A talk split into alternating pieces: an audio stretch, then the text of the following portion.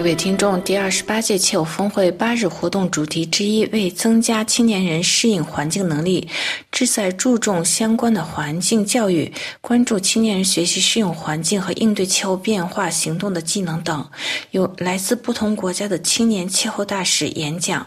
应对气候变化，改善有关青年人气候教育至关重要，这确保后代掌握有效的应对气候变化技能。极端的气候给儿童和青年人造成负面影响。来自瑙鲁岛的青年气候大使玛亚华在阿联酋环境部长的陪同下分享了他的感受。他说：“我居住的小岛非常小，在地图上只是一个小点儿。我们担心海水上升淹没我们的家园。我非常荣幸成为本届气候峰会的青年人大使，代表青年人需要站在保护环境的前沿，因为未来属于我们。”另外，本台专访清华大学水利系博士生王新路同学，他谈到气候峰会如何影响他的专业学习。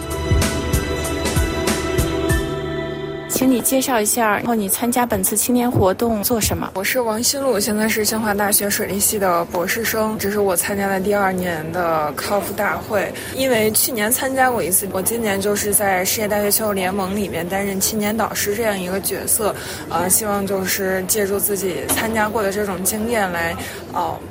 和今年这些新的大使们一起更好的这个探索。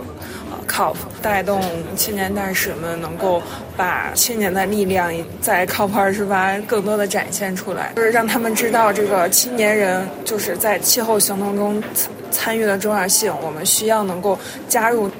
推进呃零碳的这个进程当中来，主要是要加入这个青年的力量。请问你今年具体的行动是什么？联合国气候峰会对你自己的学习水处理这方面有什么推进没有？今年大会的议程当中，还是说各个 pavilion 其实都有举办青年相关的活动。然后，其实我所希望是能够。真正的参与到具体的事件当中去，比如说以我的专业而言，就是 Energy Hub 里边举办的一场啊、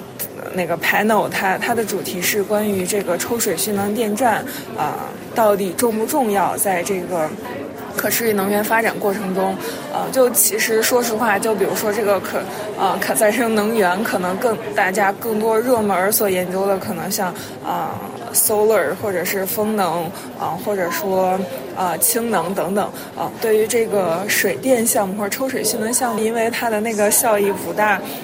对，就没有那么关注。但是我参加那个攀登之后，就是一方面也是能够将自己所学的这个知识利用起来，另一方面其实也能够向大家传播抽水蓄能这个项目，其实在啊、可持续能源发展的这个整体的整合当中，也发挥着一个基础的作用，因为它其实是现在相对比较最稳定的一种储能方式。对，它能够如果能够很好的和气呃和那个。光能啊，水风电之类的结合起来，就会使起到一个一加一大于二的效果。这个是让我比较印象深刻的。和去年对比而言，就觉得这一次自己能够真的利用，就是将自己所学的这个知识加入到这个活动当中，呃，觉得自己的研究还是有意义的，就是可以能够进一步往前推进。好，谢谢你啊。